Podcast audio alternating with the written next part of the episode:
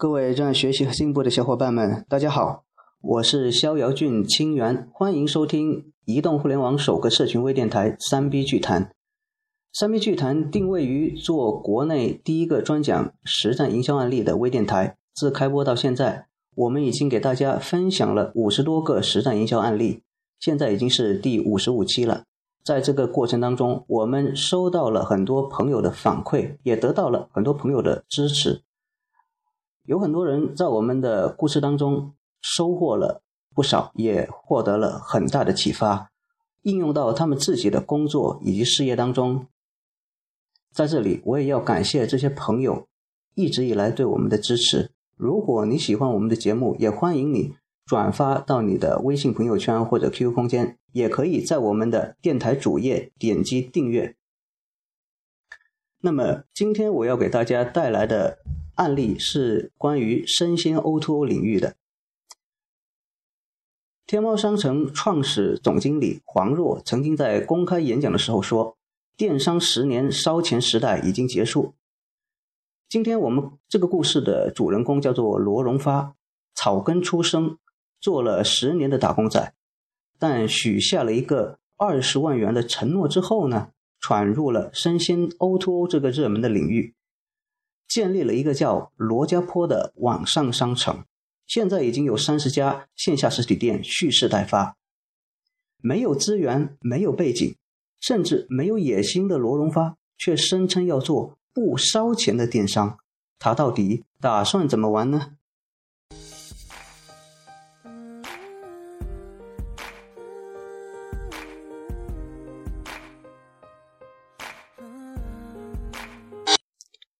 就在几年前，罗荣发的日子过得并不算舒心。从零八年开始创业，生活就没有按照他的计划一天天的好起来。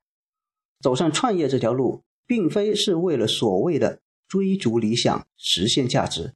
在罗荣发看来，他只是按照生活的惯性趋势，没有想着要叛逆。罗荣发出生在重庆荣昌县一个叫做罗家坡的村镇。兄弟四个，他是老大。因为家庭贫困，初中毕业的罗荣发无法继续读书。作为家中的长子，他只能从父母的肩上挑过家庭的重担。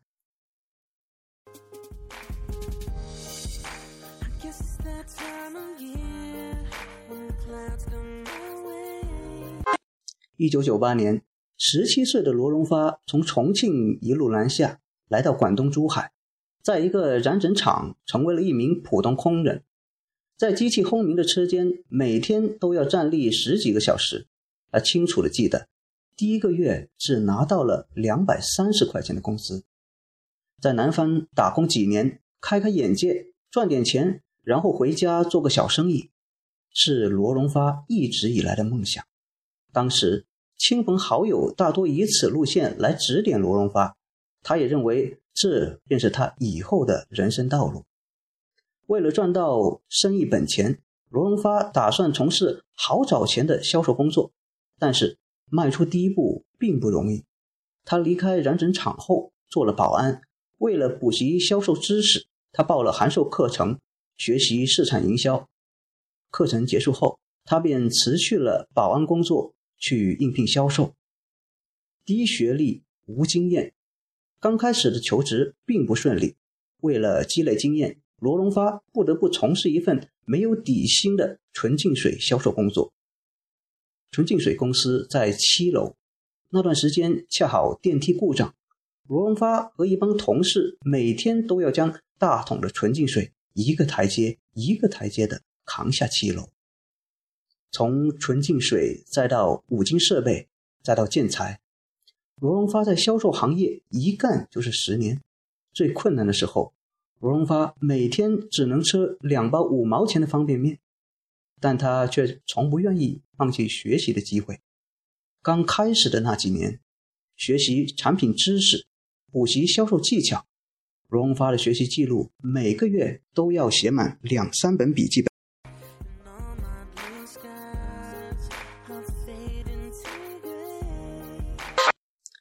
二零零六年底，罗荣发已经成为了广东圈内知名的金牌销售。然而此时他却选择了回到重庆，在南方打工几年，开开眼界，赚点钱后回家做个小生意。他没有忘记这个最初的计划，现在钱是赚到了，也该回去做生意了。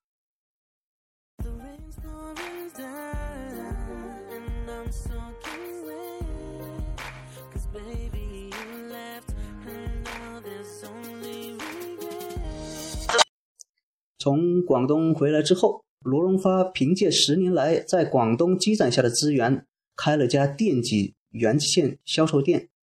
本来想着能靠广东那边的关系，以低成本价格进货到重庆转手赚差价。可是开业之后，生意却并不景气。看着一天不如一天的店铺，罗荣发坐不住了。他要去搞清楚，为什么生意没有按照他想象的那样发展。经过多天的调查，罗荣发终于发现，原来重庆这边的市场不是他想象的那样。大型的国企购买电子元器件都有固定的合作伙伴，而大型的私营企业则在沿海地区是有自己的采购，拿货价并不比罗荣发的高。这样子，大企业的生意一旦失去，就丧失了扩大的机会，食之无味，弃之可惜。罗荣发正在纠结眼前的生意要不要继续的时候，一位好朋友带着项目找到了他。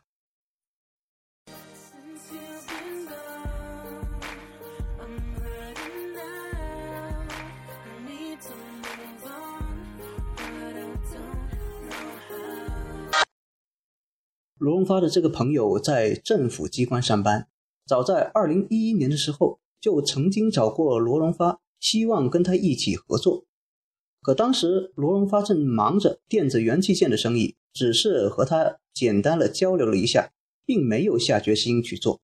而现在，罗荣发的生意受挫，转换一门生意倒不失为一个机会。然而，朋友总是过多的顾忌，而且每次商议总是无疾而终。从二零一三年三月份到七月份。整整四个月的时间，那位朋友都无法下定决心，于是便有了以下的对话：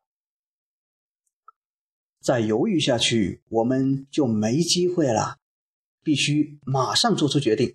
如果你觉得有风险，我可以给你保证；如果三年之内项目做不好，你的投资资金我可以全部还给你。好吧，老罗，我们。干吧！许下这份承诺，罗荣发并不是一时的冲动。二零一三年七月份，罗荣发和朋友合资注册了罗家坡科技有限公司。罗荣发首次出资十万元，朋友出资二十万。到底是什么商业项目让一向谨慎的罗荣发做下了对赌的承诺呢？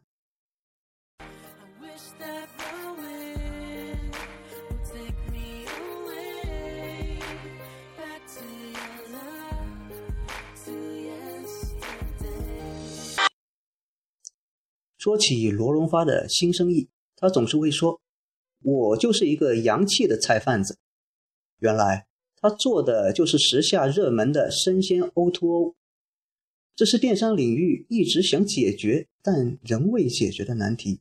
因为从保鲜、冷链物流、库存，每一个环节对创业者来说都是一个巨大的难题。荣发没有电商经验，却敢啃这块硬骨头，因为在他看来。他并没有那么大的野心。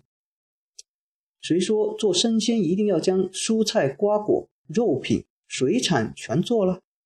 谁说做生鲜电商一上来就要覆盖全国？谁说做生鲜一定要现买现卖？罗荣发认为，国内电商目前存在着三宗罪。第一宗罪，今天不赚钱是为了明天赚更多的钱。第二宗罪，规模等于效率。第三宗罪，流量就是一切。罗荣发觉得这些都是非常荒谬的观念。电商必须找到可持续的发展规划和盈利路径，从片面追求规模、不计成本扩张的思维中跳出来，重视企业自身造血能力的打造，实现在企业销售、市场份额和盈利能力等诸多方面的协调发展。那么，罗荣发的生鲜生意到底是怎么玩的呢？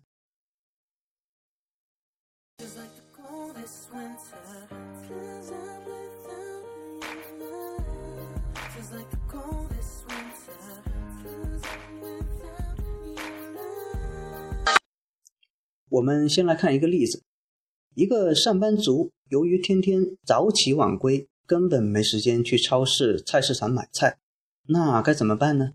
对了，就是上网买菜。当天下午四点之前，白领从手机微信或者电脑网页登录罗家坡的网站，在上面浏览、搜索第二天想吃的菜品，然后电子下单付款。而罗家坡总部则会在下午六点前汇总完所有清单，然后向各个地区的蔬菜基地发送订单。蔬菜基地根据订单需求。采摘打包，在第二天上午十点钟以前送到各个地区的分发仓库。各个仓库到货之后，便根据订单在下午四点钟之前送到罗家坡公司设置在每个小区的名字叫阿里菜菜的取菜点。用户在第二天下班回家时，就可以直接在小区附近完成取菜。罗家坡的生鲜 O2O 有三层玩法，第一层玩法叫做减法经济学。创业初期不适合背着过多的包袱上路。罗荣发做生鲜生意，并没有想要将所有的品类一网打尽，只是先从蔬菜开始。而对于覆盖地区的选择，他也不是一上来就要快速扩展，而是选择了区域聚焦，农村包围城市，一个山头一个山头的去啃。比起肉品、水产。蔬菜更容易保鲜，而且每个地区都有蔬菜种植基地，这边为区区域扩张提供了诸多的便利。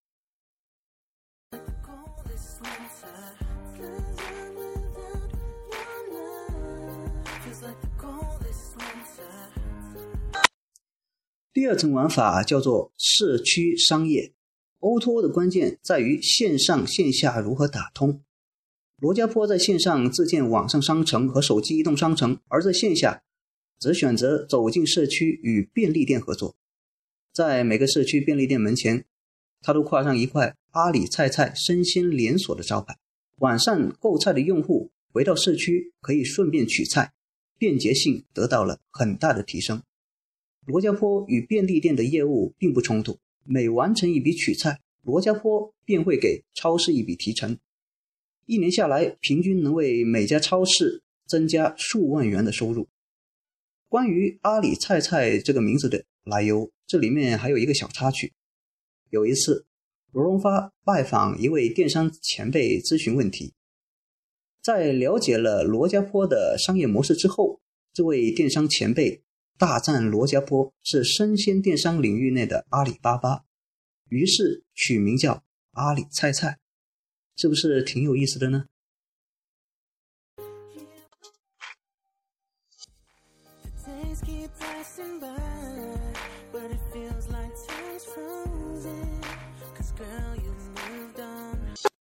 第三层玩法叫做大平台，生鲜 O2O 只是个切入点，并不是最终的目的。利用网上买菜联合用户之后，罗荣发希望打通整个线上与线下的生活圈，以后。用户不仅能在用网上买菜，更能在网上订餐、洗衣、理发等等，完成对整个市区经济的线上整合。谈到罗家坡的发展规划时，罗荣发再次强调说：“我并没有那么大的野心，只是希望先将西南地区做好。电商是个烧钱的行当，我们每一步都必须走得非常谨慎，争取用最少的资源换得最大的效益。”从罗家坡创立的第一天起，罗荣发可谓步步为营，与社区便利店合作挂牌连锁。不仅是从打通渠道考虑，还有就是利用社区人流来形成品牌的广告效应。每天那么多人看到阿里菜菜生鲜连锁的招牌，每年省下的广告费就是一笔不小的费用。每个地区的罗家坡分站，罗荣发并不采取直辖经营，而是走加盟模式，利用加盟商的本地资源和优势去撬动市场。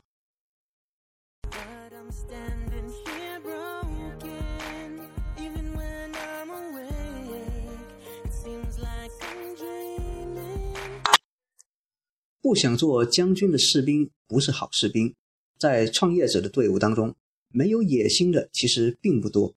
但是没野心并不意味着不发展。如果创业好比在黑暗中前行，当别人在考虑几公里、几十公里以外的状况时，罗荣发只是想着先把视野所及的几百米走好，然后再考虑下一个几百米。他或许不是一个激情四溢的野心家。却是一个踏实稳健的实干家。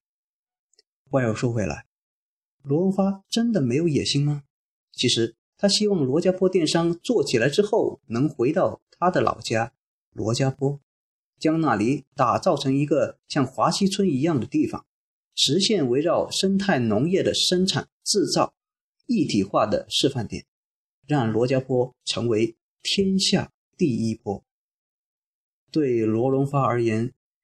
没有野心，或许才是实现野心的关键吧。